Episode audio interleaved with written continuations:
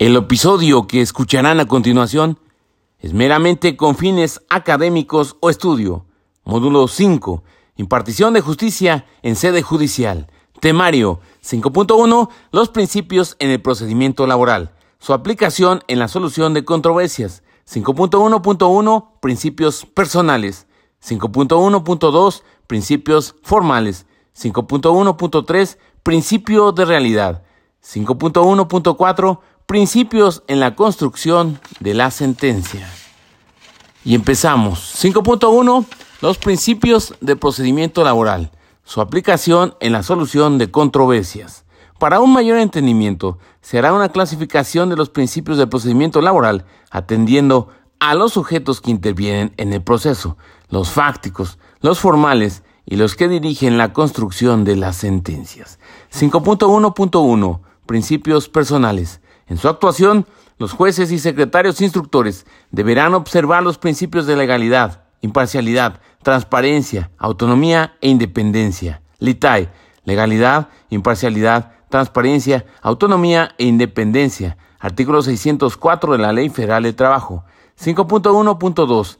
Principios formales. El proceso del derecho del trabajo se rige bajo los principios de inmediación, inmediatez, continuidad, celeridad, veracidad, concentración, economía y sencillez procesal. Asimismo, será público, gratuito, predominantemente oral y conciliatorio. Esto de acuerdo al 685 de la LFT. El proceso del derecho del trabajo se rige bajo los principios de inmediación, inmediatez, continuidad, celeridad, veracidad, concentración, economía y sencillez procesal. Asimismo, será público, gratuito, predominantemente oral y conciliatorio. Artículo 6 85 LFT. 5.1.3 Principio de realidad. El juez deberá atender al principio de realidad sobre los elementos formales que lo contradigan. Asimismo, se privilegiará la solución del conflicto sobre los formalismos procedimentales, sin afectar el debido proceso y los fines del derecho del trabajo. Artículo 685 LFT. 5.1.4 Principios en la construcción de la sentencia. Las sentencias se dictarán a verdad sabida y buena fe guardada, y apreciando los hechos en conciencia, sin necesidad de sujetarse a reglas o formulismos sobre estimación de las pruebas, pero los tribunales están obligados a estudiar pormenorizadamente las rendidas, haciendo la valoración de las mismas. Asimismo, expresarán los motivos y fundamentos legales en que se apoyan. Artículo 841 de la LFT. Continuamos. 5.2 Análisis del procedimiento ordinario en México. 5.2.1 Tipos de procedimiento. 5.2.2 Estructura orgánica de los tribunales laborales. 5.2.3 Competencia de los tribunales. 5.2.4 Integración. 5.2.5 Principio de inmediación a cargo del juez y el papel del secretario instructor. 5.2.6 Atribuciones del secretario instructor. 5.2.7 Recurso de reconsideración. Y dice así, 5.2, análisis de procedimiento ordinario en México. 5.2.1, tipos de procedimiento. De conformidad con la Ley Federal de Trabajo, los procedimientos de trabajo son los siguientes. Procedimiento ordinario, procedimientos especiales, conflictos colectivos de naturaleza económica, procedimiento de huelga, procedimiento de ejecución, procedimientos paraprocesales o voluntarios. Repetimos, de conformidad con la LFT, los procedimientos de trabajo son los siguientes. Procedimiento ordinario, procedimientos especiales, conflictos colectivos de naturaleza económica, procedimiento de huelga, procedimiento de ejecución, procedimientos paraprocesales o voluntarios. 5.2 2.2. Estructura orgánica de los tribunales laborales. A continuación, se muestra la competencia, estructura e integración de los tribunales laborales de conformidad con la LFT. De igual manera, se indicarán las funciones y responsabilidades del secretario instructor. 5.2.3. Competencia de los tribunales. Corresponde a los tribunales del Poder Judicial de la Federación o de los tribunales de las entidades federativas el conocimiento y la resolución de los conflictos del trabajo que se susciten entre trabajadores y patrones solo entre aquellos o solo entre estos, derivado de las relaciones de trabajo o de hechos relacionados con ellas. Artículo 604 de la Ley Federal del Trabajo. 5.2.4. Integración. Los tribunales federales en las entidades federativas y de la Ciudad de México estarán a cargo cada uno de un juez y contarán con los secretarios, funcionarios y empleados que se juzgue conveniente, determinados y designados de conformidad con la Ley Orgánica del Poder Judicial de la Federación o la Ley Orgánica del Poder Judicial Local, según corresponda. Artículo 605 LFT. 5.2.5. Principio de inmediación a cargo del juez y papel del secretario instructor. Durante la tramitación de los juicios y hasta el cierre de su, de su instrucción, el juez a cargo del tribunal deberá estar presente en el desarrollo de las audiencias. Podrá auxiliarse de un secretario instructor para dictar los acuerdos relativos a la etapa escrita del procedimiento, hasta antes de la audiencia preliminar, quien deberá verificar y en su caso certificar que las notificaciones personales se practicaron debidamente. Artículo 610 LFT. 5.2.6 Atribuciones del secretario instructor. En los actos procesales de la fase escrita del procedimiento hasta antes de la audiencia preliminar, el tribunal podrá auxiliarse para el dictado de los acuerdos o providencias de un secretario instructor, el cual podrá dictar los siguientes acuerdos. Admitir o prevenir la demanda o en su caso subsanarla, conforme a las normas del trabajo y lo establecido en la presente ley. Ordenar la notificación al demandado ordenar las vistas, traslados y notificaciones, admitir y en su caso prever respecto de las pruebas ofrecidas para acreditar las excepciones dilatorias, dictar las providencias cautelares y las demás que el juez le ordene. Repetimos, eh, el tribunal puede auxiliarse para el dictado de los acuerdos o providencias de un secretario instructor, el cual podrá dictar los siguientes acuerdos. Admitir o prevenir la demanda y en su caso subsanarla conforme a las normas de trabajo y lo establecido en la presente ley. Ordenar la notificación al demandado ordenar las vistas, traslados y notificaciones, admitir y en su caso proveer respecto de las pruebas ofrecidas para acreditar las excepciones dilatorias, dictar las providencias cautelares y las demás que el juez le ordene. Concluido el desahogo de pruebas, el secretario del tribunal hará la certificación respectiva. En caso de que las partes señalen que queda alguna prueba pendiente por desahogar, el juez resolverá de plano y de advertir alguna omisión al respecto, ordenará su desahogo. Una vez hecho lo anterior, el juez otorgará sucesivamente el uso de la voz a las partes para que formulen de manera concisa, breve, sus alegatos. Artículo 871 LFT. Repetimos, concluido el desahogo de pruebas, el secretario del tribunal hará la certificación respectiva. En caso de que las partes señalen que queda alguna prueba pendiente de desahogar, el juez resolverá de plano y de advertir alguna omisión al respecto, ordenará su desahogo. Una vez hecho lo anterior, el juez otorgará sucesivamente el uso de la voz a las partes para que formulen de manera concisa y breve sus alegatos. Artículo 871 LFT. 5.2.7. Recurso de reconsideración. Contra los actos u omisiones del secretario instructor procederá el recurso de reconsideración que deberá promoverse de forma oral en la audiencia preliminar, el cual será resuelto de plano, oyendo a las partes por el juez de conocimiento en dicha audiencia. Repetimos, eh, contra los actos u omisiones del secretario instructor procederá el recurso de reconsideración que deberá promoverse en forma oral en la audiencia preliminar, el cual será resuelto de plano, oyendo a las partes por el juez del conocimiento en dicha audiencia. De resultar fundado el recurso, el juez modificará en lo que proceda el acto impugnado y proveerá lo conducente a efecto de subsanar el acto u omisión recurrido. Artículo 871 LFT. Y luego continuamos. 5.3. Análisis del procedimiento ordinario. 5.3.1 Procedencia. 5.3.2 Invocación de antecedentes de la conciliación. 5.3.3 Fases y audiencias en el proceso. 5.3.3.1 Fase escrita. 5.3.3.2 Fase oral de la audiencia preliminar. 5.3.3.3 Fase oral de la audiencia de juicio. Y ahora sí, continuamos. 5.3. El procedimiento ordinario. 5.3.1. Procedencia. El procedimiento ordinario aplicará en aquellos conflictos individuales y colectivos de naturaleza jurídica que no tengan una tramitación especial en esta ley. Artículo 870 de la Ley Federal del Trabajo. 5.3.2. Invocación de antecedentes de la conciliación.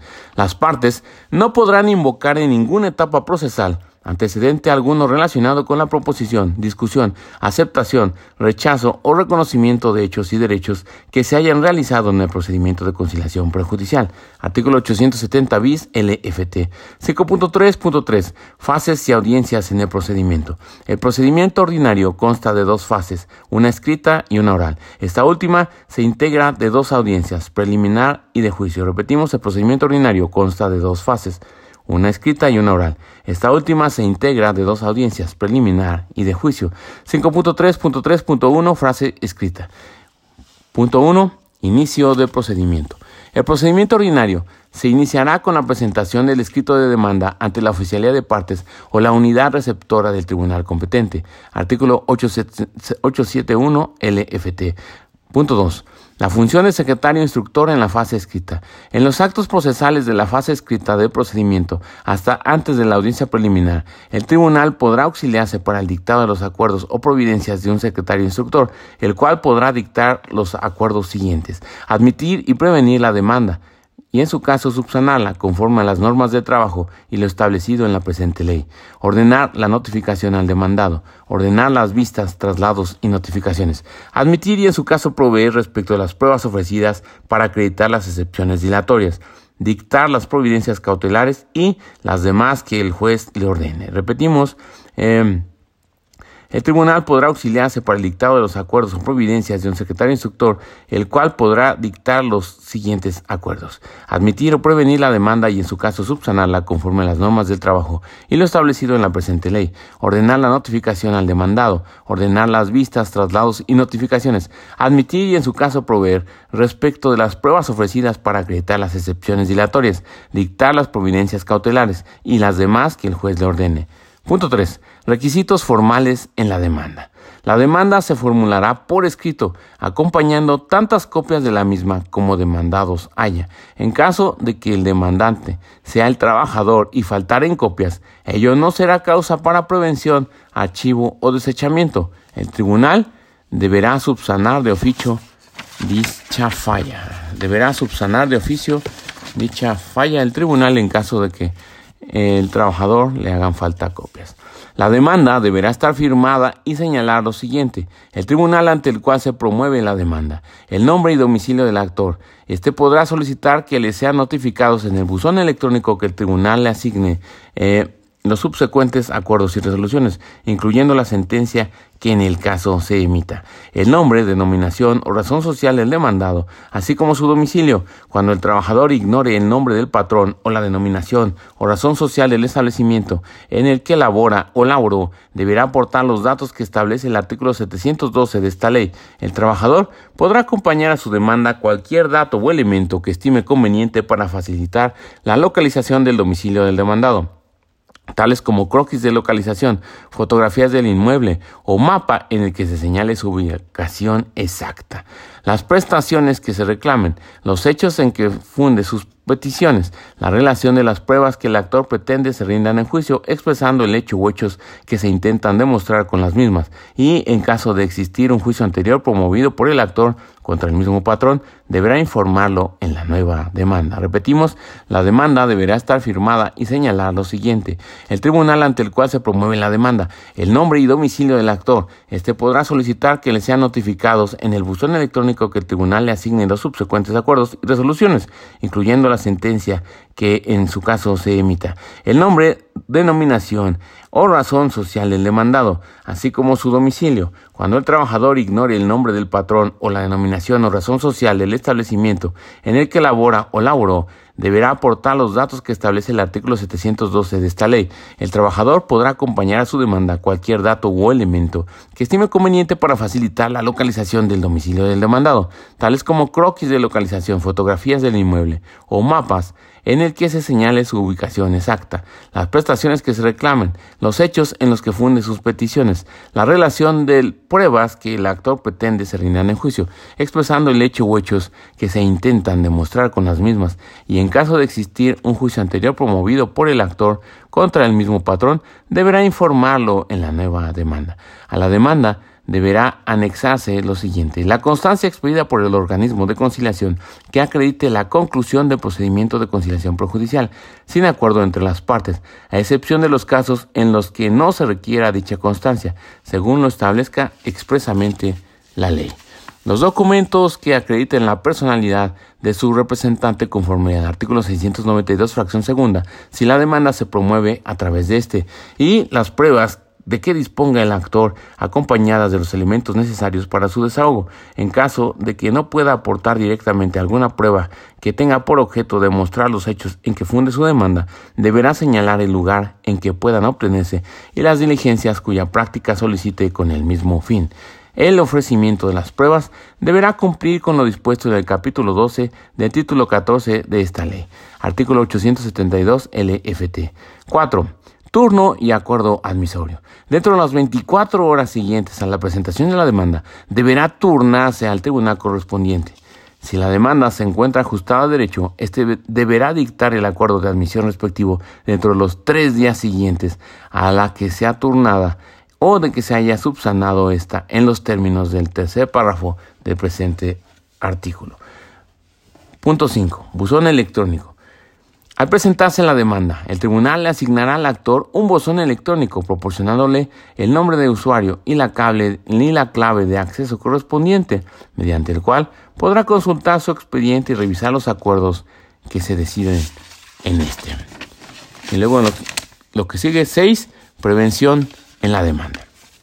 Cuando el actor sea el trabajador o sus beneficiarios, de advertir el tribunal alguna irregularidad en el escrito de demanda, o se promueven acciones contradictorias, o no se haya precisado el salario base de la acción, en el acuerdo se señalará los defectos u omisiones en que haya incurrido, y lo prevendrá para que lo subsane dentro de un término de tres días. Dicho acuerdo deberá notificarse personalmente al actor. 7. Admisión de la demanda. De no subsanar el actor la demanda en el término concedido, el tribunal subsanará las omisiones eh, o irregularidades basándose en el material probatorio que el actor acompaña a su demanda y conforme a las normas de trabajo, una vez hecho lo anterior, el tribunal admitirá la demanda. Punto 8. Admisión de pruebas adicionales. No se recibirán pruebas adicionales a las ofrecidas en la demanda, salvo las que se refieran a hechos relacionados con la réplica, siempre que se trate de aquellos que el actor no hubiese tenido conocimiento al presentar su demanda, así como las que se ofrezcan para sustentar las objeciones hechas a las pruebas de las demás partes, o las que se refieran a la objeción de testigos, lo anterior sin menoscabo de que puedan ofrecerse pruebas sobre hechos supervenientes. Punto 9. Ampliación de la demanda. Supuestos. El tribunal solo podrá admitir la ampliación de demanda en caso de que en la contestación a la misma se hagan valer hechos novedosos de los cuales el actor no haya tenido conocimiento al presentar su demanda. Artículo 873 LFT. Punto 10. Emplazamiento y contestación a la demanda. Dentro de los cinco días siguientes a su admisión, el tribunal emplazará a la parte demandada, entregándole copia cotejada del autoadmisorio y del escrito de demanda, así como de las pruebas ofrecidas en esta, para que produzca su contestación por escrito dentro de los 15 días siguientes. 11. Ofrecimiento de pruebas y reconvención. En el mismo escrito, el demandado podrá ofrecer pruebas y, de ser el caso, reconvenir al actor, apercibiéndole que de no hacerlo en dicho término, se tendrán por admisidas las peticiones de la parte actora, salvo aquellas que sean contrarias a lo dispuesto por la ley, así como por perdido su derecho a ofrecer pruebas y, en su caso, a formular reconvención. Punto 12 indicar domicilio para oír y recibir notificaciones. Asimismo, deberá percibir lo que de no cumplir con lo previsto en el artículo 739 de la ley, las notificaciones personales subsecuentes se le harán por boletín o por estrados y en su caso por buzón electrónico, conforme a lo establecido en la Ley Federal del Trabajo. 13. Acreditación de personalidad. A toda contestación de demanda deberá anexarse el documento con el que se acredite la personalidad de quien comparezca en representación del demandado. Repetimos, a toda contestación de demanda deberá anexarse el documento con el que se acredite la personalidad de quien comparezca en representación del demandado. Punto 14. Requisitos del escrito de contestación. El escrito de contestación de demanda deberá contener una exposición clara y, circunstanciada de los hechos, los fundamentos de derecho en los que se sustenta, las excepciones y defensas que el demandado tuviere a su favor, debiendo referirse a todos y cada uno de los hechos aducidos en la demanda, afirmándolos o negándolos, y expresando los que ignore cuando no sean propios, agregando las manifestaciones que estime convenientes y objetando las pruebas ofrecidas por la parte actora, ha percibido que en caso de no hacerlo, se le tendrá por pedido el derecho de objetar las pruebas de su contraparte. El silencio y las evasivas harán que se tengan por admitidos aquellos hechos sobre los que no se suscite controversia, sin que sea admisible prueba en contrario. La negación pura y simple del derecho implica la confesión de los hechos. La confesión de estos no entraña la aceptación del derecho. En caso de que el demandado niegue la relación de trabajo, podrá negar los hechos en forma genérica, sin estar obligado a referirse a cada uno de ellos.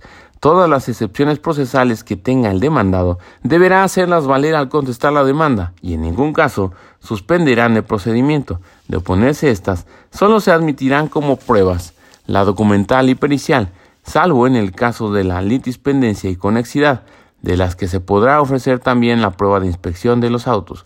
La excepción de incompetencia no exime al demandado de contestar la demanda, si no lo hace y el tribunal se declara competente, se tendrán por admitidas las peticiones de la actora, salvo aquellas que sean contrarias a lo dispuesto por la ley. Las mismas consecuencias correrán a cargo del demandado si éste no da contestación a la demanda o la formula fuera del plazo concedido para hacerlo, sin perjuicio de que hasta antes de la audiencia preliminar pueda ofrecer pruebas en contrario para demostrar que el actor no era trabajador o patrón que no existió el despido o que no son ciertos los hechos afirmados por la parte actora. 15. Ofrecimiento de pruebas del demandado. La parte demandada deberá ofrecer sus pruebas en el escrito de contestación a la demanda, acompañando las copias respectivas para que se corra traslado con ellas a la parte actora. No se recibirán pruebas adicionales, a menos que se refieran a hechos relacionados con la contrarréplica, siempre que se trate de aquellos que el demandado no hubiese tenido conocimiento al contestar la demanda, así como las que se ofrezcan para sustentar las objeciones hechas a las pruebas de las demás partes, o las que se refieran a la objeción de testigos, lo anterior sin menoscabo de que se puedan ofrecer pruebas sobre hechos supervenientes.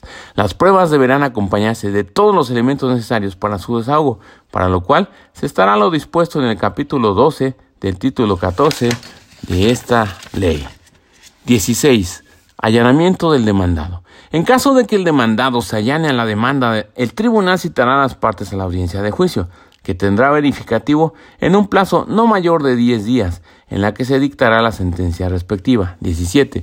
Asignación de buzón electrónico al demandado. Presentada que sea la contestación de demanda, el tribunal le asignará al demandado un buzón electrónico, proporcionándole el nombre de usuario y la clave de acceso correspondiente, mediante el cual podrá consultar su expediente y revisar los acuerdos que emita el órgano jurisdiccional. 18. Reconvención. Si el tribunal admite la reconvención, deberá emplazar a la parte actora corriéndole traslado con esta y con las pruebas que ofrezca la actora reconvencionista para que dentro del término de 15 días siguientes a su emplazamiento conteste lo que a su derecho o interés corresponda y ofrezca pruebas y en su caso objete las de la contraria. De no dar contestación a la reconvención, la parte trabajadora se le tendrá por contestada negando los hechos aducidos en la reconvención y por perdido el derecho para ofrecer pruebas. La reconvención seguirá las mismas reglas establecidas para la demanda. Artículo 873-A de la LFT. 19. Réplica y objeción de pruebas a cargo del actor. El tribunal correrá traslado a la actora con la copia de la contestación a la demanda y sus anexos para que en un plazo de ocho días objete las pruebas de su contraparte, formule su réplica y en su caso ofrezca pruebas en relación a dichas objeciones y réplica, acompañando copia de traslado para cada parte. En caso de que se ofrezcan pruebas, la actora deberá acompañar también copia de las mismas. Artículo 873-B LFT 20. Ofrecimiento de trabajo. En caso de que el patrón realice el ofrecimiento del trabajo, el trabajador deberá pronunciarse al respecto al formular su réplica. Artículo 873-B LFT. 21. Contrarréplica y objeción de pruebas a cargo de la demandada.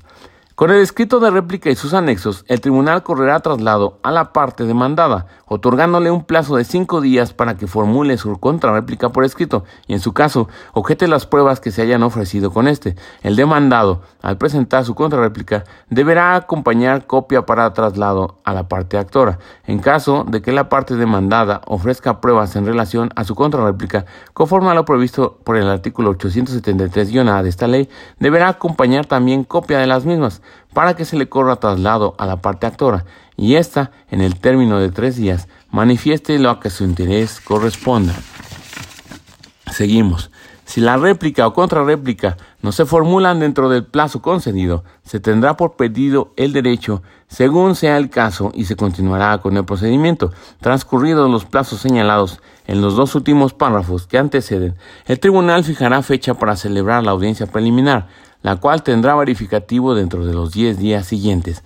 Artículo 873-C LFT. 22. Tercero interesado. Las partes podrán solicitar que se llame a juicio a terceros que puedan ser afectados por la resolución que se dicte en el procedimiento, siempre que justifiquen la necesidad de su, de su llamamiento.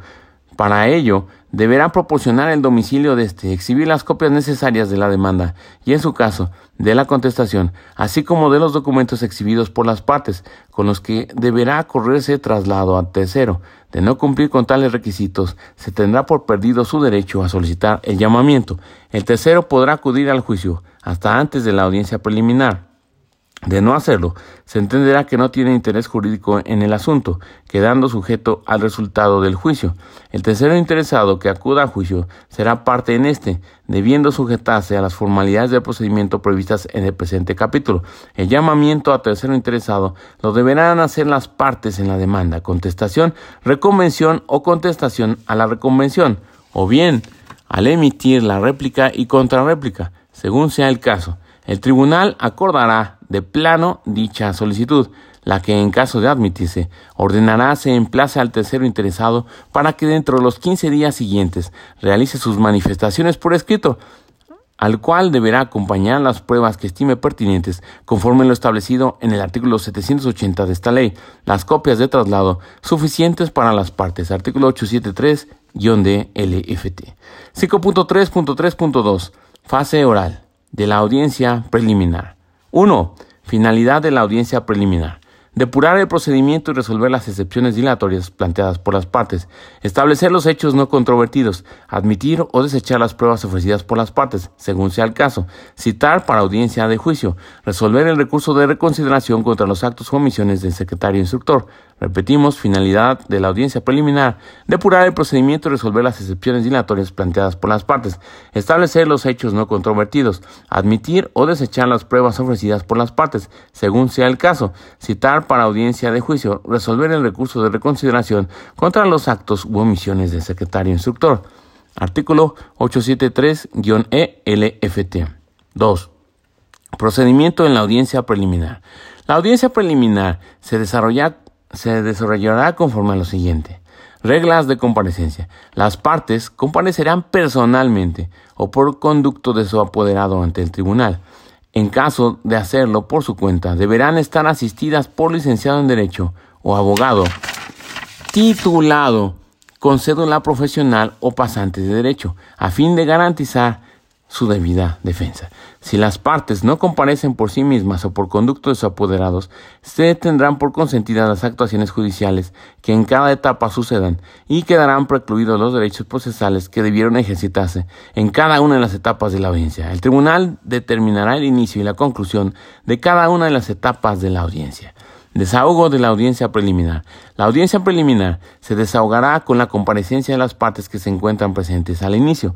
Las que no hayan comparecido en su apertura podrán hacerlo en el momento en que se presenten, siempre y cuando no se haya emitido el acuerdo de cierre de la audiencia. Si las partes no comparecen, se efectuará la audiencia con los elementos que se disponga en autos. Legitimación y excepciones procesales. El tribunal examinará las cuestiones relativas a la legitimación procesal y resolverá las excepciones procesales que se haya hecho valer, con el fin de depurar el procedimiento. Fijación de la litis.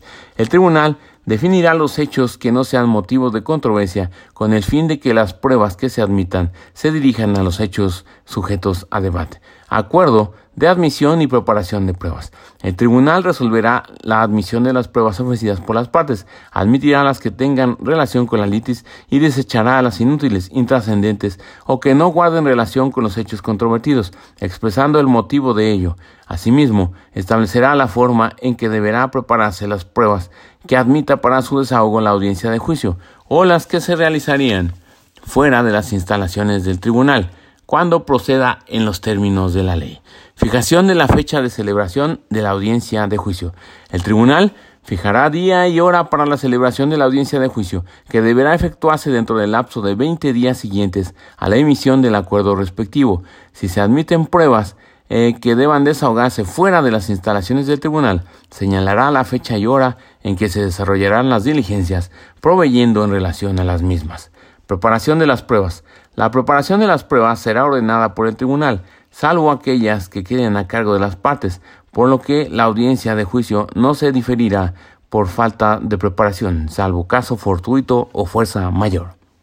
Citación de testigos.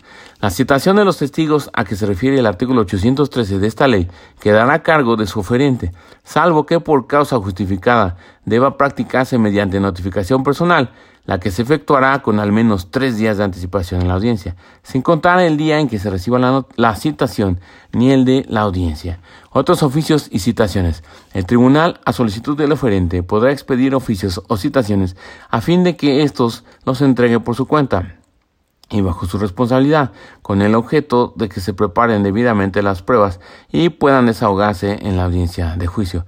Posibilidad de establecer varias audiencias. Solamente en casos excepcionales, cuando, debido a la naturaleza de las pruebas admitidas, el tribunal considere, bajo su más estricta responsabilidad, que no es posible su desahogo en una sola audiencia. En el mismo acuerdo en el que las admita, señalará los días y horas en que deberán desahogarse, aunque no guarden el orden en que fueron ofrecidas, procurando que se reciban primero las del actor y luego las del demandado. Cierre de instrucción. Si las partes están de acuerdo con los hechos y la controversia queda reducida a un punto de derecho, se declarará cerrada la instrucción, turnándose los autos a resolución. Artículo 873-F. Cierre de instrucción si las partes están de acuerdo con los hechos y la controversia queda reducida a un punto de derecho, se declarará cerrada la instrucción, turnándose los autos a resolución. Oficios y exhortos necesarios para el procedimiento. El tribunal girará los oficios y exhortos necesarios para recabar los informes o copias que deba expedir alguna autoridad o exhibir terceros ajenos al juicio que haya solicitado el oferente con los apercibimientos señalados en esta ley. Asimismo, dictará las medidas necesarias a fin de que el día de la audiencia se desahoguen las pruebas admitidas conforme a lo siguiente. Si se tratare de autoridades, el tribunal las requerirá para que envíen los documentos o copias. Si no cumplieren con ello, el tribunal dictará las medidas de apremio conducentes sin perjuicio de dar vista del incumplimiento al superior jerárquico del servidor público omiso y en su caso al órgano de control competente. Y si se tratare de terceros, el tribunal dictará las medidas de apremio correspondientes hasta que se logre la presentación de las copias o documentos requeridos. Artículo 873-G de la Ley Federal de Trabajo. 5.3.3.3 Fase oral de la audiencia de juicio. Punto 1. Procedimiento de la audiencia de juicio. Reglas de comparecencia. La audiencia de juicio se desahogará con la comparecencia de las partes que estén presentes en su apertura. Las que no hayan comparecido en su inicio podrán intervenir en el momento en que se presenten siempre que el juez no la haya dado por concluida. Si las partes no comparecen, se efectuará la audiencia con los elementos que se dispongan en autos y se harán efectivos los apercibimientos realizados previamente a las partes. Facultades del juez para la substanciación del procedimiento. El juez contará con las más amplias facultades para concluir el procedimiento dará cuenta de la presencia de las partes que comparezcan en la audiencia, así como de los testigos y peritos que intervendrán. De igual forma, verificará la disponibilidad de los documentos a exhibirse y moderará el desarrollo de las manifestaciones de quienes intervengan en la audiencia. En su caso, analizará y calificará las pruebas que presenten las partes como supervenientes para su admisión o desechamiento según corresponda. Artículo 873-H LFT. Fase de desahogo de pruebas. El tribunal abrirá la fase de desahogo de pruebas conforme a lo siguiente. Desahogo de las pruebas. Se procederá a desahogar todas las pruebas que se encuentren debidamente preparadas, procurando que sean primero las del actor y luego las del demandado. Deserción de las pruebas. Si alguna de las pruebas admitidas no se encontrara debidamente preparada y estuviera a cargo de las partes, se declarará la deserción de la misma, salvo causa justificada, en cuyo caso el juez señalará nuevo día y hora para su desahogo dentro de los 10 días siguientes. Para ello, deberá eh, tomar las medidas conducentes y podrá hacer uso de las medidas de apremio que estime necesarias para lograr el desahogo de las pruebas admitidas y evitar su dilación en juicio. Y identidad de los comparecientes. El juez deberá requerir a la persona que comparezca desahogar la prueba correspondiente para que se identifique con cualquier documento oficial y si no lo hace en el momento de la audiencia, se le concederán tres días para ello, apercibiéndola de que en caso contrario se dejará sin efectos la declaración correspondiente. Artículo 873-I LFT. Conclusión del desahogo de pruebas y la certificación del secretario instructor. Concluido el desahogo de pruebas, el secretario del tribunal hará la certificación respectiva. En caso de que las partes señalen que queda alguna prueba pendiente por desahogar, el juez resolverá de plano y de advertir alguna omisión al respecto, ordenará su desahogo. Alegatos. Una vez hecho lo anterior, el juez otorgará sucesivamente el uso de la voz a las partes para que formulen de manera concisa y breve sus alegatos, cierre de instrucción y emisión de la sentencia.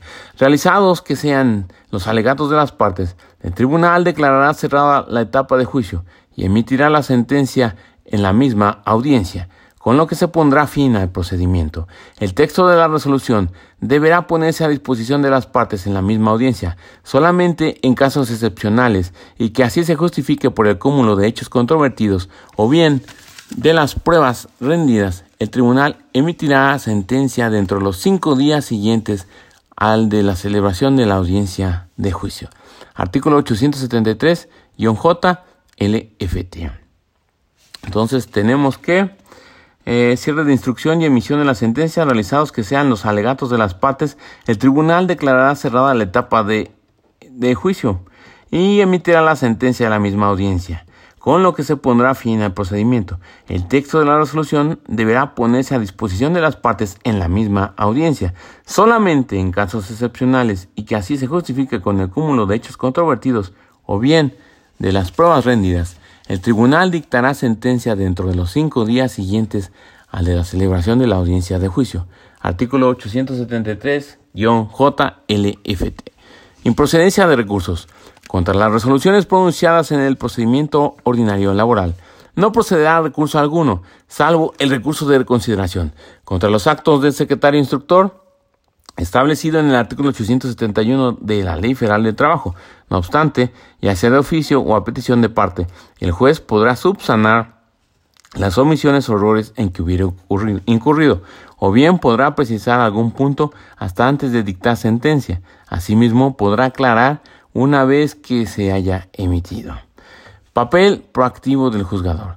Atendiendo a la naturaleza y fines del derecho laboral, el juez deberá asumir un desempeño proactivo en el que impulse permanentemente el procedimiento, evitando que las deficiencias o inconsistencias formales cometidas durante su desarrollo trasciendan en perjuicio de las partes provocando su dilación a futuro, por lo que de advertirlas podrá subsanarlas. Fomento de la conciliación.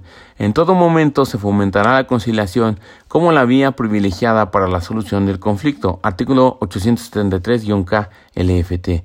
Falta de notificaciones a las partes. La falta de notificación de alguno o de todos los demandados obliga al tribunal a señalar de oficio nuevo día y hora para la celebración de la audiencia, salvo que las partes concurran a la misma, o cuando el actor se desista de las acciones intentadas en contra de los demandados que no hayan sido notificados. Las partes que comparecieran a la audiencia quedarán notificadas de la nueva fecha para su celebración a las que fueron notificadas y no concurrieron, se les notificará por boletín o en estados del tribunal. Las que no fueron notificadas se les hará personalmente. Artículo 874 LFT. 5.4. Pruebas y carga de la prueba en el juicio laboral.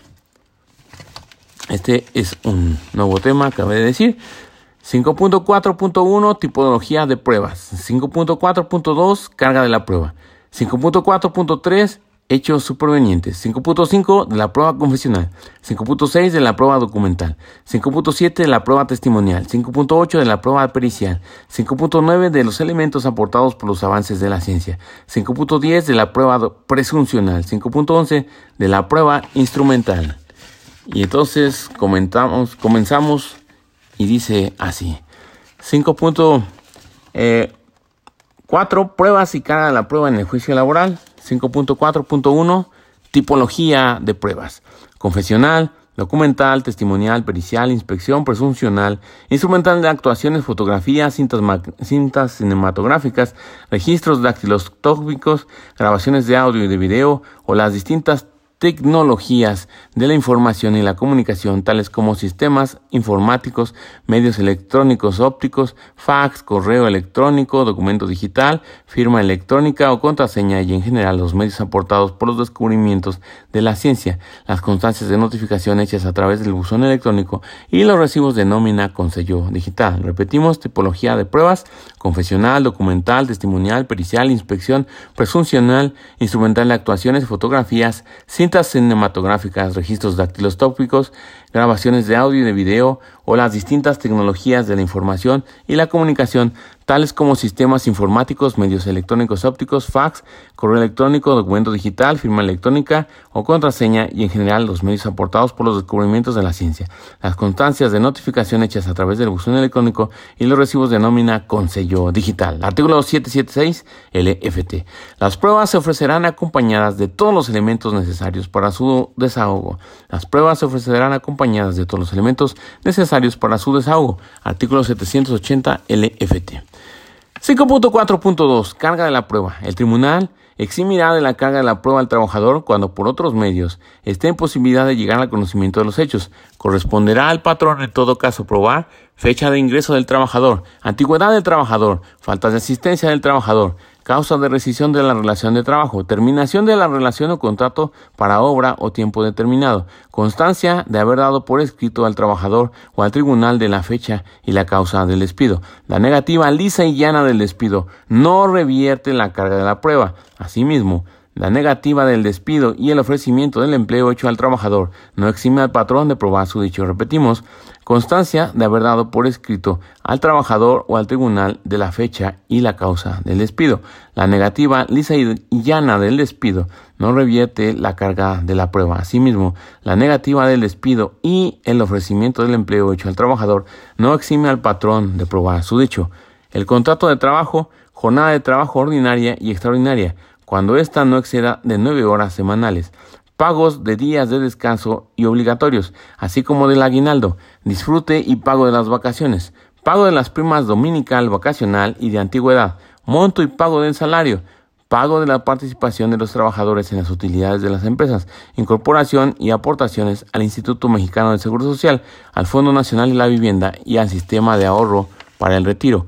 Artículo 784 de la Ley Federal de Trabajo. Repetimos, Carga de la prueba. El tribunal eximirá de la carga de la prueba al trabajador cuando por otros medios esté en posibilidad de llegar al conocimiento de los hechos. Corresponderá al patrón, en todo caso, probar fecha de ingreso del trabajador, antigüedad del trabajador, faltas de asistencia del trabajador, causa de rescisión de la relación de trabajo, terminación de la relación o contrato de trabajo para obra o tiempo determinado, constancia de haber dado por escrito al trabajador o al tribunal eh, de la fecha y la causa del despido. La negativa lisa y llana del despido no revierte la carga de la prueba. Asimismo, la negativa del despido y el ofrecimiento de empleo hecho al trabajador no exime al patrón de probar su dicho. Repetimos, constancia de haber dado por escrito al trabajador o al tribunal de la fecha y la causa del despido.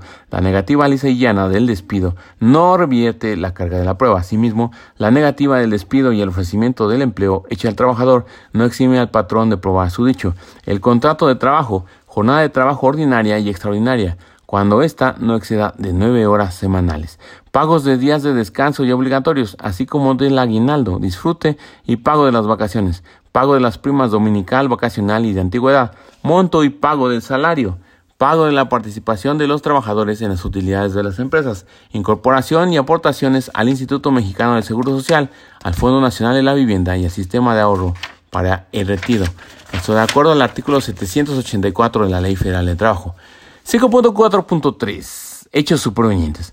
Las pruebas que se refieran a hechos supervenientes podrán ofrecerse hasta antes de emitir sentencia, dentro de los tres días siguientes en que se tenga conocimiento de los mismos. Artículo 778 LFT. 5.5 de la prueba confesional. Cada parte podrá solicitar que se cite a su contraparte para que concurra a absolver posiciones y responder preguntas. Tratándose de personas morales, la confesional puede desahogarse por conducto de su representante legal o apoderado con facultades para absolver posiciones. Tratándose de personas morales, la confesional puede desahogarse por conducto de su representante legal o apoderado con facultades para absolver posiciones. Los sindicatos u organizaciones de trabajadores o patrones absolverán posiciones por conducto de su secretario general o integrante de la representación estatutariamente autorizada o por apoderado con facultades expresas. Artículo 786 LFT. Las partes podrán también solicitar que se cite absolver posiciones o responder preguntas personalmente a los directores, administradores, gerentes y en general a las personas que ejerzan funciones de dirección y administración en la empresa o establecimiento, así como a los miembros de la directiva de los sindicatos cuando los hechos que dieron origen al conflicto les sean propios y se les hayan atribuido en la demanda o contestación, o bien que por razones de sus funciones les deban ser conocidos. La presentación de los absolventes a que se refiere el párrafo anterior para el desahogo de su confesional en la audiencia de juicio quedará a cargo del apoderado legal de la parte patronal, salvo que demuestre causa justificada que lo impida, en cuyo caso el tribunal lo citará por conducto de actuario. El juez podrá desechar la confesional o interrogatorio para hechos propios del absolvente que se pretenda comparezca a juicio. Cuando no se cumplan las hipótesis previstas en el primer párrafo del presente artículo, sea sobreabundante o se trate de absolventes cuya confesión o declaración vese sobre los mismos hechos, cuando los hechos sobre los que se pretenda que declare resulten inverosímiles a criterio del juez y su incomparecencia, su comparecencia, perdón, resulte innecesaria o su desahogo puede causar una dilación indebida del juicio. Repetimos, el juez podrá desechar la confesional o interrogatorio para hechos propios del absolvente que se pretenga comparezca a juicio cuando no se cumplan las hipótesis previstas en el primer párrafo del presente artículo, sea sobreabundante o se trate de absolventes cuya confesión o declaraciones pese sobre los mismos hechos, cuando los hechos sobre los que se pretenda que declare resulten inverosímiles a criterio del juez y su comparecencia resulte innecesaria o su desahogo pueda causar una dilación indebida del juicio. Artículo 787 LFT. El juez ordenará se cite a los absolventes personalmente o por conducto de sus apoderados, apercibiéndolos de que, si no concurren el día y hora señalados, se les tendrá por confesos de las posiciones que se les articulen. Artículo 788 LFT. El juez podrá reducir el número de personas de quienes se pida sean citados a desahogar la prueba confesional cuando estime que sus declaraciones puedan resultar en una retardación inútil sobre los mismos hechos o cuando advierta que se causará una dilación innecesaria del juicio. Si la persona citada para responder preguntas y absolver posiciones no concurre en la fecha y hora señalada, será efectivo el apercibimiento a que se refiere el artículo anterior y se le declarará confesa de las posiciones que se hubiere articulado y calificado de legales. Artículo 789 LFT. 5.5.1. Desahogo. El juez de oficio o a petición de parte, podrá desechar las preguntas que no cumplan con dichos requisitos, justificando su decisión. También podrá formular a los absolventes las preguntas que estime pertinentes, así como ordenarles que precisen o aclaren sus respuestas.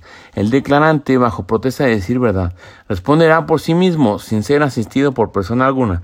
No podrá valerse de borrador de respuestas, pero se le permitirá que consulte notas o apuntes, si el juez resuelve que son necesarios para auxiliar su memoria. Artículo 790 LFT. 5.6 de la prueba documental. Exhibición de documentos.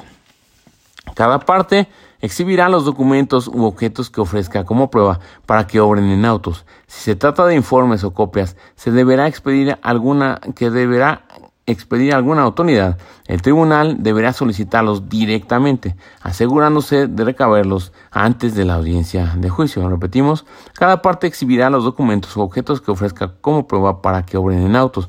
Si se trata de informes o copias que debe expedir alguna autoridad, el tribunal deberá solicitarlos directamente, asegurándose de recabarlos antes de la audiencia de juicio. Esto de acuerdo al artículo 803 de la Ley Federal del Trabajo. 5.6.2 Obligaciones de conservar documentos. El patrón tiene obligación de conservar y exhibir en juicio los documentos siguientes. Contratos individuales de trabajo que se celebren cuando no exista contrato colectivo, contrato ley aplicable. Listas de raya o nómina de personal cuando se lleven en el centro de trabajo o recibos de pago de salarios. Controles de asistencia cuando se lleven en el centro de trabajo. Comprobantes de pago de participación de utilidades de vacaciones y de aguinaldos, así como las primas a que se refiere esta ley y pagos y aportaciones y cuotas de seguridad social, las demás que señalen la ley. Repetimos, el patrón tiene obligación de conservar y exhibir en juicio los documentos siguientes. Contratos individuales de trabajo que se celebren cuando no exista contrato colectivo o contrato ley aplicable. Listas de raya o nómina de personal cuando se lleven en el centro de trabajo o recibos de pagos de salarios. Controles de asistencia cuando se lleven en el centro de trabajo. Comprobantes de pago de participación de utilidades de vacaciones y de aguinaldos, así como las primas a que se refiere esta ley y pagos, aportaciones y cuotas de seguridad social. Las demás que señalen las leyes. Esto de acuerdo al artículo 804 de la Ley Federal del Trabajo. El incumplimiento a lo dispuesto por el artículo establecerá la presunción de ser ciertos los hechos que el actor exprese en su demanda en relación con tales documentos, salvo prueba en contrario. Artículo 805 de la Ley Federal del Trabajo. 5.7 de la prueba testimonial. 5.7.1 ¿Quién puede ser testigo? Todos los que tengan conocimiento de los hechos de las partes eh, que las partes desean probar. Puede ser testigo todos los que tengan conocimiento de los hechos que las partes deben probar. Están obligados a declarar como testigos. Artículo 813 de la Ley Federal del Trabajo. Todos los que tengan conocimiento de los hechos que las partes deben probar están obligados a declarar como testigo. 5.7.2 Ofrecimiento de testigos. Solo podrán, solo podrán ofrecerse un máximo de tres testigos por cada hecho controvertido que se pretenda probar. Indicarán los nombres y domicilios de los testigos. Si el testigo radica fuera del lugar de residencia del tribunal, el oferente deberá, eh, al ofrecer la prueba, acompañar interrogatorio por escrito al tenor del cual deberá ser examinado el testigo y exhibir copias para cada cada una de las partes, de no hacerlo se declarará desierta. Cuando el testigo sea servidor público desde el nivel de dirección o similar, rendirá su declaración por medio de oficio en vía de informe, observándose lo dispuesto en ese artículo en lo que sea aplicable. Artículo 87 813 LFT. 5.7.3 Desahogo de la prueba. Las partes formularán las preguntas en forma verbal y directamente y que no se hayan hecho con anterioridad al mismo testigo o lleven implícita la contestación. No se permitirán preguntas ambiguas, indicativas ni referirse a hechos y circunstancias ajenas al objeto de la prueba o que pretenden coaccionar a los testigos. Las preguntas podrán ser objetadas por la contraparte antes de que el testigo emita su respuesta, para lo cual el juez procederá a calificar la procedencia o desechamiento de la pregunta, fundando su determinación. Si a juicio del juez hubiera puntos no suficientemente esclarecidos, podrá ordenar al testigo que lo aclare. Artículo 815 LFT. 5.7.4 Constancia de asistencia. Si el testigo lo solicita, se le extenderá una, una constancia de que asistió a la diligencia. Si el testigo lo solicita, se extenderá una constancia de que asistió a la audiencia. Artículo 815 LFT. 5.7.5 Intérprete. Si el testigo no habla el idioma español, rendirá su declaración por medio de intérprete, que será nombrado por el tribunal el que prestará su fiel desempeño, eh, el que protestará su fiel desempeño. Cuando el oferente lo pidiere, además de asentarse su declaración en español, deberá escribirse en su propio idioma, por él o por el intérprete. Artículo 816. 5.7.6 Objeción a testigos. Las objeciones a los testigos se formularán oralmente al concluir el desahogo de la prueba para su apreciación por el tribunal. Artículo 818. 5.8 de la prueba pericial. 5.8.1 Ofrecimiento de prueba. La prueba pericial deberá ofrecerse indicando la materia sobre la que deba versar, exhibiendo el cuestionario respectivo con copia para cada una de las partes. La omisión del cuestionario dará lugar a que el tribunal no admita la prueba. Artículo 823 LFT. 5.8.2 Admisión de la prueba. Eh, al admitir la prueba, el tribunal designará al perito o peritos oficiales que estime necesarios, sin perjuicio de que las partes puedan acompañarse de un asesor que los auxilie durante el desahogo de dicha prueba. Al admitir la prueba, el tribunal designará al perito o peritos oficiales que estimen necesarios, sin perjuicio de que las partes puedan acompañarse de un asesor que los auxilie durante el desahogo de dicha prueba. Artículo 824. 5.8.3. Asignación de asesor. La parte trabajadora podrá solicitar a la Defensoría Pública o a la Procuraduría de Trabajo que le asigne un asesor para que le auxilie en el desahogo de la prueba pericial. Artículo 815 LFT. 5.8.4. Jurisdicción fuera del tribunal. Y dice así, si el perito se encuentra fuera de la jurisdicción del tribunal, la prueba a su cargo podrá desahogarse mediante los medios electrónicos o tecnológicos de que se disponga. En estos casos, el tribunal se asegurará que el perito se identifique plenamente y que acepte y proteste el cargo ante el tribunal exhortado, cuando no lo haya hecho previamente ante el tribunal propio eh, del juicio. Artículo 824 de la Ley Federal del Trabajo. 5.8.5 Desahogo de la prueba. Las partes y el juez podrán hacer a los peritos las preguntas que juzguen convenientes, así como formular las observaciones sobre las deficiencias e inconsistencias que a su juicio contenga el dictamen, o bien los aspectos que sustenten su idoneidad. Artículo 825. Cuando el dictamen rendido por un perito sea notoriamente falso, tendencioso o inexacto, el tribunal dará vista al Ministerio Público para que determine si existe la comisión de un delito. Artículo 826 bis LFT. 5.9 de los elementos aportados por los avances de la ciencia. ¿Qué es un elemento aportado por la ciencia? Las fotografías, cintas cinematográficas, registros dactiloscópicos, etc. El oferente deberá proporcionar al tribunal los instrumentos, aparatos o elementos necesarios para que pueda apreciarse el contenido de los registros y reproducirse los sonidos e imágenes por el tiempo indispensable para su desahogo. Artículo 836-A LFT. 5.9.2. Imposibilidad de ofrecer elementos de reproducción. En caso de que el oferente justifique debidamente su impedimento para proporcionar dichos elementos, el tribunal lo proveerá. Artículo 836-A LFT. 5.9.3. Desahogo de la prueba. El tribunal designará el o los peritos oficiales que se requiera a fin de determinar si la información contenida en el documento digital se encuentra íntegra e inalterada tal y como fue generada desde el primer momento, ubicándola en tiempo y espacio entre el emisor y destinatario. Artículo 836-D LFT. El tribunal podrá comisionar al actuario para que asociado de él o los peritos designados dé fe del lugar, fecha y hora en que se ponga a disposición de estos el medio en el cual se contenga el documento digital. Tratándose de recibos electrónicos de pago, el tribunal designará a un federatario para que consulte la liga o ligas proporcionadas por el oferente de la prueba, en donde se encuentran los comprobantes fiscales digitales por Internet o CFDI, compulse su contenido y en caso de coincidir, se tendrán por perfeccionados a lo prueba en contrario. Si el documento digital o medio electrónico se encuentra en poder del oferente, este deberá poner a disposición de o los peritos designados los medios necesarios para emitir su dictamen ha percibido que de no hacerlo se decretará desierta la prueba. Si el documento digital o medio electrónico se encuentra en poder de la contraparte, se deberá poner igualmente a disposición de los peritos designados con el apercibimiento de que en caso de no hacerlo se establecerá la presunción de ser ciertos los hechos que el oferente exprese en relación con el documento digital. Si el documento digital o medio electrónico se encuentra en poder de un tercero, este tiene la obligación de ponerlo a disposición del tribunal bajo los apercibimientos de multa, presentación y arresto.